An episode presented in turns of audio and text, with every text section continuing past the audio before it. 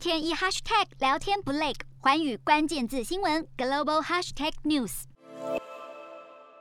波兰外交部长在欧洲安全及合作组织会议中警告，欧洲正处于三十年来最接近战争的险境。欧安组织常设理事会十三号开始今年第一场会议，五十七个成员国全部出席，包括美国和俄罗斯在内。与此同时，俄罗斯在乌克兰边界附近集结大批兵力，使得危机升高，令人担心可能爆发战争。而美国驻欧安组织大使卡本特在维也纳与俄罗斯代表会谈后表示，西方应该为与俄罗斯紧张情势升高的可能性做好准备，并称目前战争的鼓声大作。瞄准新南向商机，剖析东南亚发展。我是主播叶思敏，每周五晚间九点记得锁定，看见新东协就在环宇新闻 MOD 五零一中加八五凯播二二二及环宇新闻 YouTube 同步首播。